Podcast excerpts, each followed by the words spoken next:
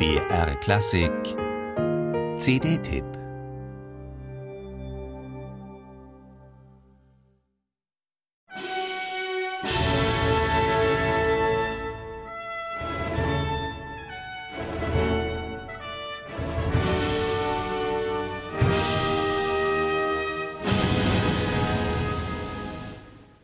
Nach dem einleitenden Trompetensignal geht Gustav Mahler im Trauermarsch seiner fünften Symphonie in die Vollen. Maris Jansons lässt das gesamte Orchester von Anfang an ungemein prägnant aufspielen. Mit straffer Hand führt er seine Musiker vom Symphonieorchester des Bayerischen Rundfunks durch das Motivgestrüpp der Riesenpartitur. Das gilt erst recht für den stürmischen zweiten Satz, der laut Mahlers Anweisung mit größter Vehemenz zu spielen ist.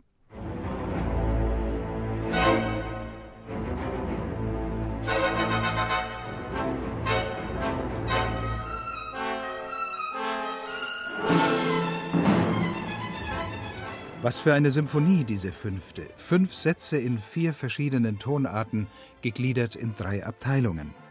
Nach den vorangegangenen Vokalsymphonien schlägt Mahler hier ein neues Kapitel in seiner Symphonik auf. Die Musik wird räumlicher, der Tonsatz dichter, der Klang farbiger.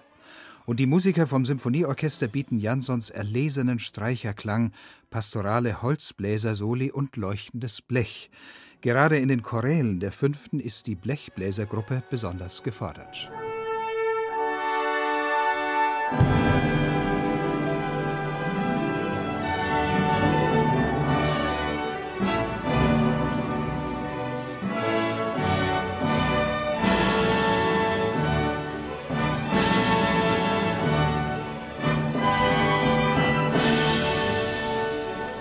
Mittelachse und Herzstück der Symphonie ist das monströse Scherzo, in dem Mahler seine Collagetechnik voll ausbildet, zum Tanz aufspielt und den Untergang des Abendlandes prophezeit. Den gebrochenen Tonfall der vermeintlichen Walze Seligkeit trifft Jansons genau. Idylle sieht anders aus.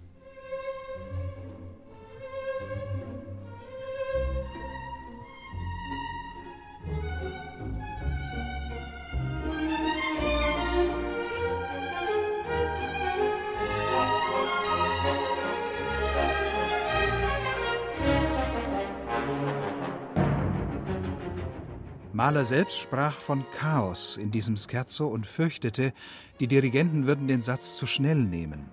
Keine Rede davon bei Maris Jansons, der ein untrügliches Gespür für die Temporelationen dieser Symphonie hat und die ständigen Tempowechsel organisch disponiert.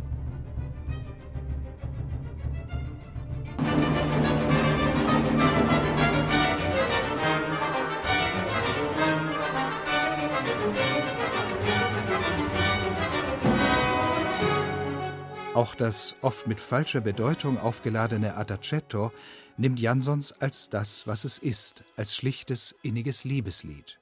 Überhaupt hält er sich von allen Übertreibungen fern. Der bald 75-Jährige muss sich und uns nichts mehr beweisen.